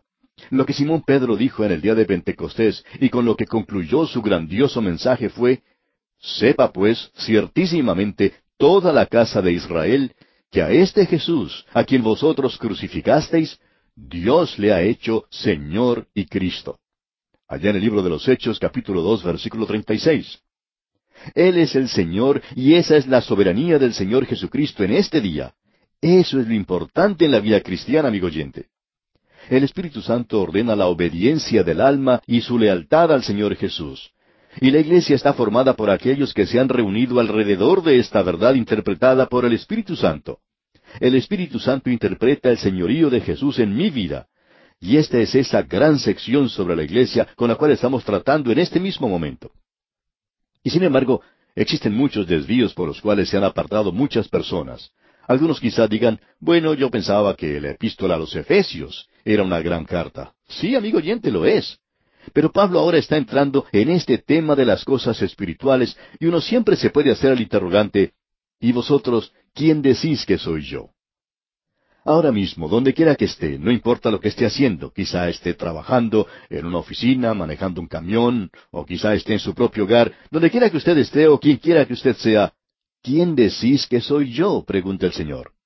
Esa es la pregunta que Jesucristo le está haciendo hoy, amigo oyente. Esa es la pregunta que me está haciendo a mí. Y Simón Pedro, hablando por todo el grupo de discípulos, dijo, Tú eres el Cristo, el Hijo del Dios viviente. Tú eres el ungido, tú eres el Rey, tú eres el Señor. Ese es Él. Ningún hombre, amigo oyente, ningún hombre está capacitado para servir a la iglesia de Cristo si Él no ha sido dominado primero por Jesucristo. Ya hemos visto esto antes en esta epístola. Antes, cuando vimos el tema de las cosas carnales, allí Pablo le daba énfasis a esto, y ahora vuelve a enfatizarlo una vez más. Ahora, en la iglesia de hoy tenemos la obra unificadora del Espíritu Santo, y lo es para revelar el señorío de Jesús sobre los creyentes. Notemos cómo es que realiza eso. En el versículo cuatro nos dice, Ahora bien, hay diversidad de dones. Eso quiere decir distribución de dones. Para poder lograr esa unidad, Él da diferentes dones a las personas. La palabra que aquí se utiliza para dones es carismatón. Y ese movimiento de lenguas del día de hoy que ha surgido entre los inteligentes y los sofisticados y que ellos han dado a llamar movimiento carismático, debemos decir que solo revela una terrible ignorancia. Carismatón quiere decir dones, no se refiere de manera definitiva solo a las lenguas. Se refiere a todos los dones que el Espíritu Santo da a la iglesia, a los creyentes en la iglesia. Y dice aquí, ahora bien, hay diversidad de dones, pero el Espíritu es el mismo. Y ese es el Señor Jesucristo, y estos son ministerios. No hay ninguna diferencia por la clase de don que usted puede tener. El Señor Jesús es quien lo está usando y lo está usando para su gloria. Notemos ahora lo que dice aquí en el versículo siguiente, en el versículo seis. Y hay diversidad de operaciones, pero Dios, que hace todas las cosas en todos, es el mismo. Y Él es quien obra en el creyente. Ahora esto me hace dar cuenta de lo siguiente. Hay un Dios, pero Él es una Trinidad. Los miembros de la Trinidad obran juntos, hay una unidad. Hay una variedad, una diversidad en la unidad. Usted debe notar eso. Fíjese, el Espíritu Santo da los dones. El Señor Jesucristo administra esos dones, están bajo su dirección. Y Dios el Padre provee el poder y Él da la energía a ese don. Todo esto es dado con un solo propósito, y es el de glorificar, exaltar el señorío de Jesucristo. Reconocemos que estamos pisando terrenos que muchos han enfatizado en extremo, pero que no han podido mover en ningún momento. Esto se menciona en este capítulo y también en el capítulo 14, y nos gustaría que lo que allí se menciona sí los hubiera movido. Notemos ahora el versículo siete de este capítulo 12 de la primera epístola a los Corintios. Pero a cada uno le es dada la manifestación del Espíritu para provecho. En primer lugar, nos gustaría ahora dar una definición de lo que es un don. Es la capacidad para servicio, es una función. Podemos decirlo de otra manera. Un don, en el sentido espiritual, quiere decir que el Espíritu Santo está haciendo una obra, un servicio particular por medio de un creyente y usando a los creyentes para lograrlo. Quisiéramos agregar a eso que tiene que ser hecho en el poder del Espíritu de Dios. Yo nada soy, no tengo nada y no tengo ningún valor ni para Dios ni para los hombres. Esa es la triste realidad. No es un tópico piadoso lo que estoy diciendo, pero Él me dio un don y yo lo debo ejercitar. Con eso quiero decir que creo que esa es la única manera por la cual el Espíritu de Dios se puede manifestar en mi vida. Yo creo que debemos darnos cuenta de eso en nuestros días. Es importante que así lo hagamos. Ahora, ¿cuál es entonces la definición de un don? Bueno, escuche lo que dice la palabra de Dios. Leemos nuevamente el versículo siete donde dice, pero a cada uno le es dada la manifestación del Espíritu para provecho. O sea que un don es pues la manifestación del Espíritu. Eso es lo que es un don. Esto no quiere decir necesariamente que es el ejercicio de un don natural. Puede ser que un hombre o una mujer tengan el don del canto. Puede que ella tenga una voz maravillosa y cante. Pero si ella no canta con el poder del Espíritu Santo, entonces yo puedo decir que Dios no lo puede usar y no lo está usando. Esa es una de las razones por las cuales la música en la iglesia en nuestro día ha alcanzado un lugar tan bajo. Es simplemente porque hay músicos que piensan que todo lo que uno necesita es talento. Es decir, la habilidad de cantar o de leer música y tocar un instrumento. Y si usted puede hacer eso, pues ya tiene todo listo y el Señor no puede obrar sin usted. Él no necesita eso, amigo oyente. Y permítanos decirle que cuando un músico está agregando algo positivo al servicio, se nota también se nota cuando le quita todo lo bueno que puede tener. Esa obra, si no se hace como un ejercicio del Espíritu Santo por medio del creyente, no es nada. El talento sí tiene algo de valor, por supuesto, y pensamos que el Espíritu Santo puede utilizar la habilidad natural de un creyente, es decir, si el creyente le permite a él que lo haga. Hay otras personas que no tienen un don natural en particular. No pueden cantar, no pueden predicar, Hemos oído a muchas personas decir, bueno, yo no puedo hacer nada, no sé cantar, eh, no puedo enseñar en la clase de la escuela dominical, no puedo predicar, por tanto yo simplemente me siento en el banco y espero a ver qué pasa. Esa, amigo oyente, ha sido la equivocación más trágica que ha podido cometer la iglesia. La de decir a estas personas que se sienten y no hagan nada. Eso es algo verdaderamente trágico. Vamos a ver ahora otra declaración que quizá pueda alarmar a algunas personas. Y es que cada creyente tiene un don. Cada creyente, usted amigo oyente, tiene un don. Y usted verá que esto es semejante a lo que ocurre con un cuerpo humano. Hay muchos miembros en el cuerpo y por tanto hay muchos dones. Usted tiene un don. Escuche nuevamente lo que dice el versículo siete.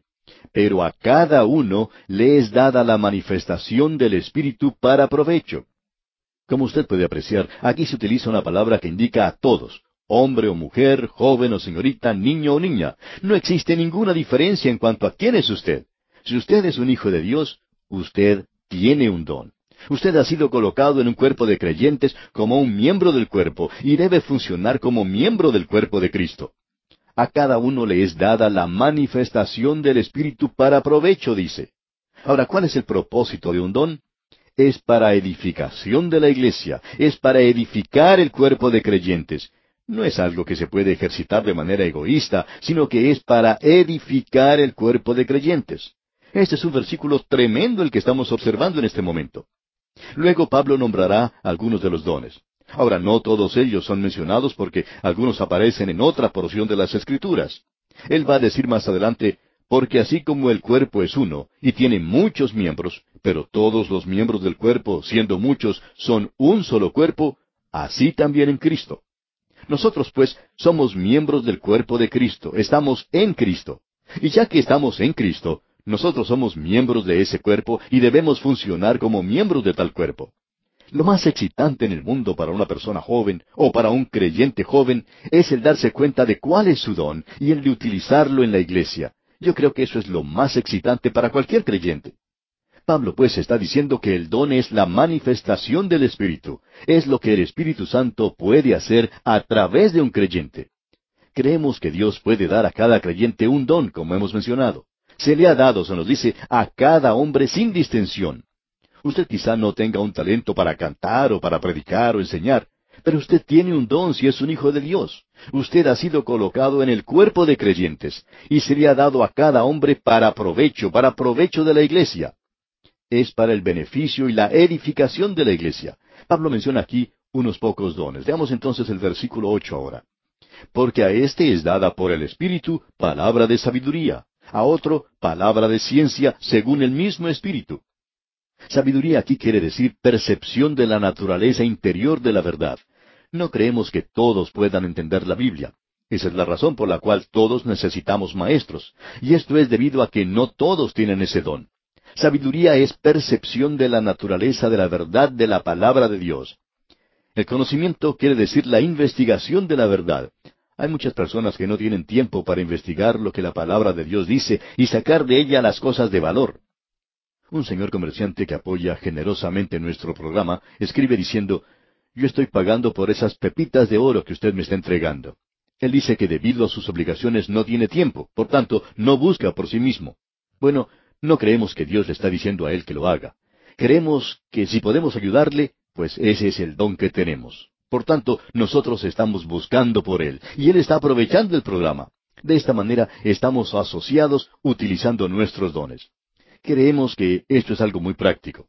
Luego el apóstol Pablo dice, a otro fe por el mismo espíritu. La fe, se nos dice en las Escrituras, es la substancia de las cosas que no se ven. Y ese es un don que algunas personas tienen. Un amigo cuenta que oyó a dos niñas que jugaban juntas contando sus monedas. Una dijo, Yo tengo cinco centavos. La otra respondió, Yo tengo diez. No, dijo la primera, tú tienes solamente cinco centavos como yo. Pero replicó rápidamente la segunda, mi padre me dijo que cuando llegara a casa esta noche me daría cinco centavos. La fe de la niña le hacía contar como un hecho, como si ya se hubiera realizado lo que no veía, porque había sido prometido por su padre. Bien, amigo oyente, aquí vamos a detenernos por hoy porque nuestro tiempo, desafortunadamente, ya ha tocado a su fin. Continuaremos la consideración de este importante asunto, Dios mediante, en nuestro próximo programa. Continuamos hoy nuestro estudio en el capítulo 12 de esta primera epístola a los Corintios. Y en nuestro programa anterior vimos que Pablo estaba considerando ya cosas espirituales. Él ya había dejado de hablar de las cosas carnales y ahora está hablando con los creyentes de Corinto sobre los dones del Espíritu a la iglesia. Aquí él habla de las cosas espirituales. Más tarde hablará sobre el amor y entonces presentará el tema de la resurrección. Vimos pues que Pablo dice que el don es la manifestación del Espíritu. Es lo que el Espíritu Santo puede hacer a través de un creyente. Y creemos que Dios puede dar a cada creyente un don. Se le ha dado, vemos, a cada hombre sin distinción. Usted quizá no tenga un talento para cantar o predicar o enseñar, pero usted tiene un don si es un hijo de Dios. Usted ha sido colocado en el cuerpo de creyentes y se le ha dado a cada hombre para provecho, para provecho de la iglesia. Es para el beneficio y la edificación de la iglesia. Y Pablo vimos entonces que menciona unos pocos dones, comenzando con el don de la sabiduría. Y sabiduría, dijimos, quiere decir aquí perfección de la naturaleza interior de la verdad. No creemos que todos puedan entender la Biblia, por ejemplo. Esa es la razón por la cual todos necesitamos maestros. Y esto es debido a que no todos tienen ese don. Sabiduría, pues, es percepción de la naturaleza de la verdad de la palabra de Dios. El conocimiento quiere decir la investigación de la verdad. Y hay muchas personas que no tienen tiempo para investigar lo que la palabra de Dios dice y sacar de ella las cosas de valor. Por esa razón, el Señor ha encomendado a maestros para que ellos hagan la investigación y la compartan luego con los demás. Y este es precisamente nuestro ministerio. Luego vimos en el comienzo del versículo nueve que otro recibe fe por el mismo Espíritu. Y dijimos que la fe en las Escrituras es la substancia de las cosas que no se ven, y ese es un don que algunas personas tienen. Ahora, continuando con este versículo nueve, leemos en su segunda parte, y a otro dones de sanidades por el mismo Espíritu. Eso quiere decir el poner las manos sobre otro y que esa persona sea sanada. Creemos que eso era, como veremos más adelante, un don que había sido dado a los apóstoles y a los hombres de Dios de esa temprana era, y no creemos que sea un don necesario para el día de hoy. Lo que sí creemos que debemos hacer en nuestros días es llevar a la persona enferma al gran médico directamente. No a un hombre o a una mujer en este mundo, sino llevar su caso al gran médico que es Dios. Amigo oyente, es en realidad una falta de fe el no hacer eso. Mostramos nuestra falta de fe cuando llevamos a un enfermo a una persona para que ponga sus manos sobre él. El Señor Jesucristo hizo eso cuando ellos no tenían mucha fe. Usted podrá recordar de un centurión que se acercó al Señor Jesús porque un siervo suyo estaba enfermo, y le dijo al Señor que él no era digno de que el Señor llegara a su hogar. Y el Señor Jesús ni siquiera tuvo que mirar al hombre enfermo, y éste fue sanado. Él no tuvo necesidad de hacer eso, porque dijo el Señor, Os digo que ni aun en Israel he hallado tanta fe.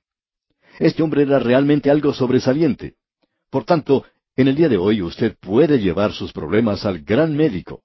Creemos en la sanidad divina y también creemos que usted tiene que ir a Él, a Cristo, con su enfermedad. Veremos ahora algo sobre ciertos dones que eran privativos de cierta época, de cierta edad diferente. Creemos que el don que tuvo Martín Lutero, por ejemplo, no es necesario en nuestra época. Y los dones que nosotros tenemos hoy no eran necesarios para él entonces. Creemos que el Espíritu de Dios da dones para que el cuerpo de Cristo pueda sacar provecho, para que pueda funcionar en la era en que se encuentra. Vamos a apreciar eso a medida que avancemos en nuestro estudio. Veamos ahora lo que dice el versículo diez de este capítulo doce de la primera epístola a los Corintios. A otro, el hacer milagros. Eso quiere decir el hacer cosas sobrenaturales. Eso tuvo lugar, según pensamos, en la era apostólica, aun cuando en el día de hoy podemos ver grandes cosas. El Señor Jesucristo tiene cosas más grandes que estas. Cuando Él se encontraba en este mundo físicamente, Él decía una palabra y una persona se convertía, como la mujer samaritana, como Nicodemo, y no nos maravillamos de eso. Pero cuando yo soy el que dice esa palabra, o cuando lo dice usted y alguien se salva, entonces sí que podemos apreciar una obra mucho más grande. Avanzando con este versículo diez leemos a otro el hacer milagros y continúa a otro profecía. Ahora la profecía quiere decir declarar la voluntad de Cristo, es decir, la palabra de Dios, predicar la palabra. Eso es lo que Pablo le dice a un joven predicador, y eso es lo que nosotros necesitamos hoy. Luego debemos confiar en Dios para que el Espíritu de Dios lo utilice. Y continúa diciendo Pablo en este mismo versículo diez, a otro discernimiento de espíritus, es decir, el poder distinguir entre lo falso y lo verdadero. Yo estoy convencido que no tengo ese don. Creo haber sufrido abuso por parte de otras personas. He confiado en ciertas personas, confiando que ellas eran genuinas y en realidad ellas me han desilusionado mucho. He sido engañado por ellos. Y me he dado cuenta que eran mentirosos y deshonestos.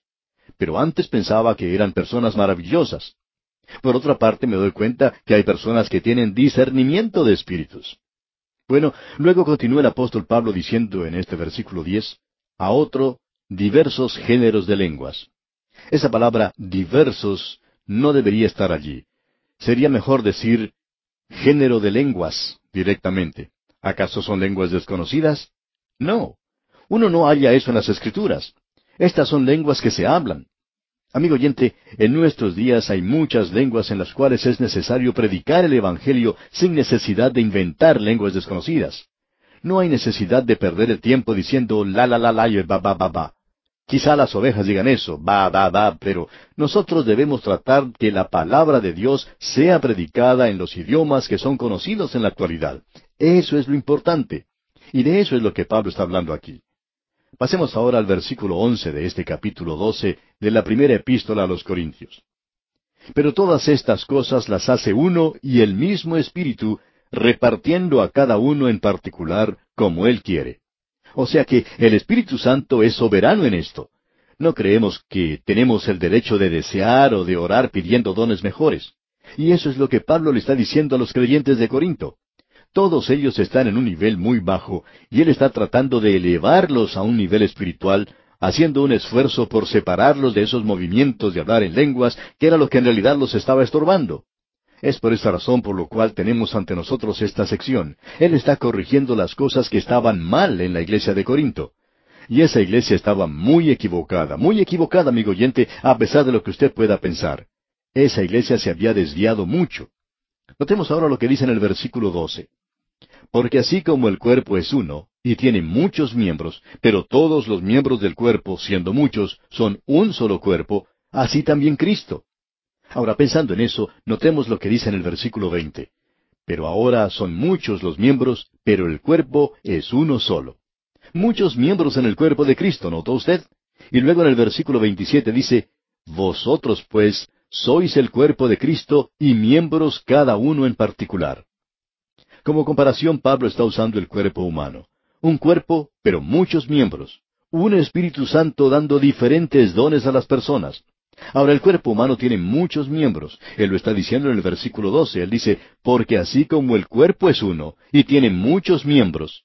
Y notemos en el versículo 14 que dice, además, el cuerpo no es un solo miembro sino muchos. Y luego otra vez, como vimos en el versículo 27, vosotros pues sois el cuerpo de Cristo y miembros cada uno en particular. El cuerpo humano tiene muchos miembros, cientos, miles de miembros. En la iglesia, el cuerpo de Cristo, existen muchos dones. Hay cientos, probablemente miles de dones. Ahora el cuerpo humano tiene huesos, músculos, tiene tejidos, glándulas, órganos, nervios y vasos sanguíneos. Si yo me lastimo mi pie, por ejemplo, puedo ir al médico y preguntarle, ¿cuántos huesos hay en mi pie? Y él me dice que hay veintisiete huesos en cada pie. Yo le digo al médico que creo que me he lastimado todos los huesos del pie, pero él dice, no, usted se ha lastimado uno solo, eso es todo. Pero usted puede ver, amigo oyente, que cuando un miembro sufre, todos sufren. Por un hueso lesionado, duele todo el pie. Un médico explicó en cierta ocasión que cuando una persona debe permanecer parada por mucho tiempo, hay un miembro de su cuerpo que tiene mucha importancia. El orador piensa que puede ser la lengua, pero sin embargo, uno de los miembros más importantes es el dedo grande del pie. Porque si uno no tuviera ese dedo, sería casi imposible para esa persona estar parada por mucho tiempo. Pensando en eso, podemos decir que cuando una persona, un predicador, quiere ir a algún lugar y un dedo del pie se revela, dice que no quiere ir y levanta uno de esos cartelones que están de moda en el día de hoy diciendo, yo no quiero ir. Yo he estado yendo contigo por muchos años y nunca se me ha prestado ninguna atención. La lengua, el rostro y el resto del cuerpo están a la vista, pero a mí nunca se me ve. ¿Por qué no se quita el zapato y las medias para que la gente pueda apreciar el dedo del pie alguna vez? Ahora, suponiendo que hiciéramos eso, ¿Le gustaría a usted ver mi dedo grande del pie, por ejemplo? Eso quizás no sea muy atractivo, amigo oyente. Sin embargo, es una parte importante del cuerpo. Hay muchos miembros en el cuerpo de Cristo. Hay algunos de ellos que no se los ve. Y si usted considera el asunto detenidamente, podrá darse cuenta que los miembros más importantes de las iglesias son hombres y mujeres que casi nunca se destacan públicamente. No son aquellos que siempre están ante el público, sino que son casi desconocidos alguien que ora, otro que tiene mucha fe, y esos son los que realmente llevan adelante a la iglesia. Ahora, ¿cómo llega uno a pertenecer al cuerpo de los creyentes? Bueno, veamos lo que dice aquí el versículo 13. Porque por un solo espíritu fuimos todos bautizados en un cuerpo, sean judíos o griegos, sean esclavos o libres, y a todos se nos dio a beber de un mismo espíritu. Ahora, ¿qué clase de bautismo es ese? es el bautismo del Espíritu Santo. Es el Espíritu Santo el que lo pone a uno en el cuerpo de creyentes y nos da un don especial, particular, como miembro, y debemos funcionar como tal. Quizá nos toque hacer la labor del dedo grande del pie. Y luego dicen los versículos trece al quince, porque por un solo espíritu fuimos todos bautizados en un cuerpo, sean judíos o griegos, sean esclavos o libres, y a todos se nos dio a beber de un mismo espíritu. Además, el cuerpo no es un solo miembro, sino muchos. Si dijera el pie, porque no soy mano, no soy del cuerpo, ¿por eso no será del cuerpo? Usted tiene un don que utilizar y debe actuar de acuerdo con ese don, amigo oyente. Prosigamos ahora con los versículos 16 y 17. Y si dijera la oreja, porque no soy ojo, no soy del cuerpo, ¿por eso no será del cuerpo? Si todo el cuerpo fuese ojo, ¿dónde estaría el oído? Si todo fuese oído, ¿dónde estaría el olfato? Supongamos, amigo oyente, que todo el cuerpo fuera solamente lengua. Aún concediendo, algo que no estamos dispuestos a hacer, pero digamos que aún concediendo que el movimiento de lenguas es para el día de hoy, todo el mundo no hablaría en lenguas. La analogía es nuestro cuerpo, y como usted ve, nuestro cuerpo no es solamente una lengua. A veces nos encontramos con personas que dicen que son casi todo lengua, pero eso es la excepción, no es la regla de ninguna manera. Ahora Pablo dice en el versículo 18 de este capítulo 12, Mas ahora Dios ha colocado los miembros cada uno de ellos en el cuerpo como Él quiso. Él es el que tiene que ser complacido, amigo oyente. Y estos dones están en el cuerpo para que ese cuerpo pueda funcionar, pueda actuar. Hay algunos dones que quizás sean difíciles de reconocer. Por ejemplo, puede haber una persona en su iglesia que tenga un don especial para aplacar algún desorden que se pueda presentar. Ciertas personas aumentan la confusión, pero hay otros que tienen un don especial y pueden calmar la situación en unos pocos minutos. Ese es un don especial. Algunos quizá digan que esos no son los dones del Espíritu. Bueno, tal vez sea un don que hace falta en esa iglesia. Esos son dones que se nos han dado. Quizá el don suyo, amigo oyente, sea el de poder cocinar bien, poder preparar una buena comida. Ese es un don. Algunas personas tienen ese don. Ahora quizá alguien diga, yo no puedo creer eso. Bueno, permítanos demostrarle uno. Hubo una pareja que tenía un don muy destacado, pero que no estaba siendo utilizado propiamente. Esto tiene que ver con el señorío del Señor Jesucristo. El Señor Jesús no era el amo y Señor en sus vidas. Se llamaban Ananías y Zafira. Y ambos cayeron muertos ante Simón Pedro por querer engañar al Espíritu Santo. Ellos no podían existir en la iglesia, pero tenían sus dones. No los usaron como debían. Ahora, si usted puede utilizar su don en la voluntad de Dios, como veremos en el siguiente ejemplo, esto es lo que Dios quiere que hagamos. Había una mujer llamada Dorcas, y ella había muerto. Y Simón Pedro se dirigió al lugar donde ella yacía, acompañado de algunas viudas. Varias se habían vestido de una manera que se parecía a un desfile de modas, en cierto modo. Ellas vestían ropas especiales. Ellas decían, esto era lo que Dorcas hacía. ¿Sabe usted por qué ellas llevaban esos vestidos? Porque era lo único que tenían. Dorcas era una persona muy importante en la iglesia primitiva. Y Simón Pedro la levantó de entre los muertos. Ella fue levantada de entre los muertos porque tenía un don, y ese don era muy importante. Dios no hizo resucitar a Simón Pedro de entre los muertos, sin embargo, él era un gran predicador, como vimos en el día de Pentecostés. Amigo oyente, el Espíritu de Dios es soberano en estas cosas. Él es quien determina lo que es importante y lo que no tiene importancia. Si Dios le ha llamado a usted para que cocine o para que sea una costurera como Dorcas, bueno, entonces simplemente se tiene que dedicar a eso porque ese es su don. El de Dorcas era un don del Espíritu Santo y ella así lo utilizó. Bien, sigamos adelante ahora con los versículos veinte y veintiuno de este capítulo doce de la primera epístola a los Corintios. Pero ahora son muchos los miembros, pero el cuerpo es uno solo. Ni el ojo puede decir a la mano, no te necesito, ni tampoco la cabeza a los pies, no tengo necesidad de vosotros. Por esa misma razón podemos decir que lo necesitamos a usted, amigo oyente, en este ministerio radial.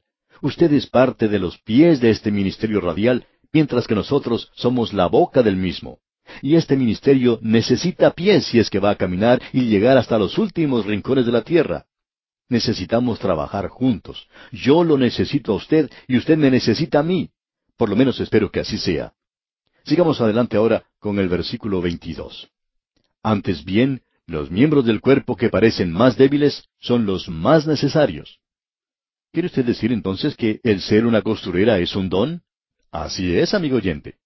Ahora los versículos 23 y 24 dicen, Y a aquellos del cuerpo que nos parecen menos dignos, a estos vestimos más dignamente, y los que en nosotros son menos decorosos se tratan con más decoro, porque los que en nosotros son más decorosos no tienen necesidad, pero Dios ordenó el cuerpo, dando más abundante honor al que le faltaba.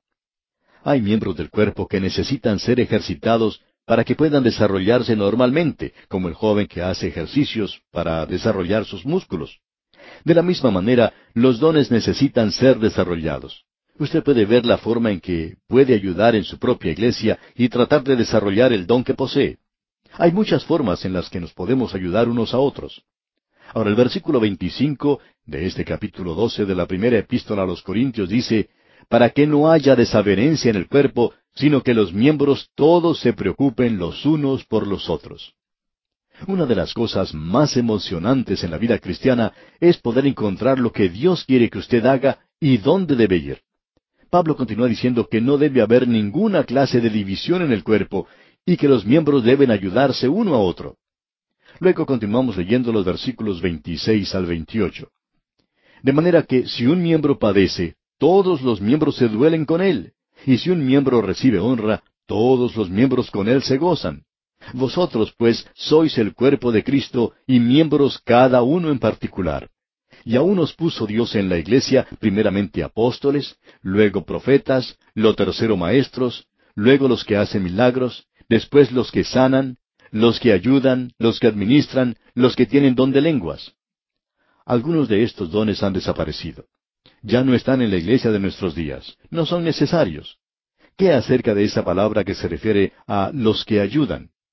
Amigo oyente, ¿está usted ayudando? ¿Ayuda usted en la proclamación de la palabra de Dios? A eso se refiere ese don de los que ayudan. Le doy gracias a Dios por aquellos que tienen ese don y lo están usando. Ahora el versículo 29 dice, ¿Son todos apóstoles? ¿Son todos profetas? ¿Todos maestros? ¿Hacen todos milagros?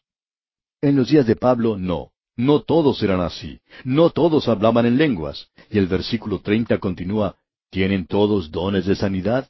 ¿Hablan todos lenguas? ¿Interpretan todos? Y la respuesta a esa pregunta es no.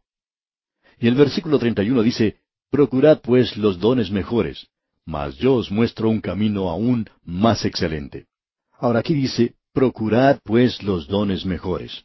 El Espíritu Santo es soberano, pero creemos que nosotros, usted y yo, tenemos el derecho de pedirle a Dios el don que deseamos y aún los dones mejores.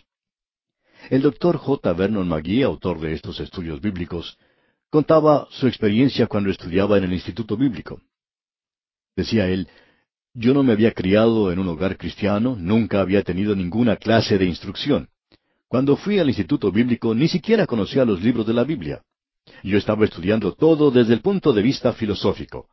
Quería analizar todo intelectualmente y tener las respuestas filosóficas a todas las cuestiones que se presentaban. Luego, continuó el doctor Magui, oí al doctor Harry Ironside explicar las escrituras de una manera muy sencilla y fácil de entender. Me dirigí entonces a Dios en oración y le rogué, yo quiero ser esa clase de predicador, quiero enseñar tu palabra y quedarme satisfecho con eso. ¿Y sabe una cosa? dice el doctor Magui, él me oyó y contestó mis oraciones de una manera limitada. Ahora él decía que no había llegado a ser un Ironside, pero que le emocionaba en gran manera poder enseñar la palabra de Dios. Podemos, pues, procurar los dones mejores. Ahora yo no quiero parecer mal, amigo oyente, pero no quiero que usted piense que porque puede hablar en lenguas, entonces usted es un superdotado porque no lo es. Ninguno de nosotros tiene nada. Somos absolutamente nada. Por eso, permítanos decirle al terminar hoy, procure diligentemente los dones mejores. ¿No te encantaría tener 100 dólares extra en tu bolsillo? Haz que un experto bilingüe de TurboTax declare tus impuestos para el 31 de marzo y obtén 100 dólares de vuelta al instante. Porque no importa cuáles hayan sido tus logros del año pasado, TurboTax hace que cuenten. Obtén 100 dólares de vuelta y tus impuestos con 100% de precisión. Solo con Intuit TurboTax. Debes declarar para el 31 de marzo. Crédito solo aplicable al costo de la presentación federal con TurboTax Full Service. Oferta sujeta a cambios o cancelación en cualquier momento.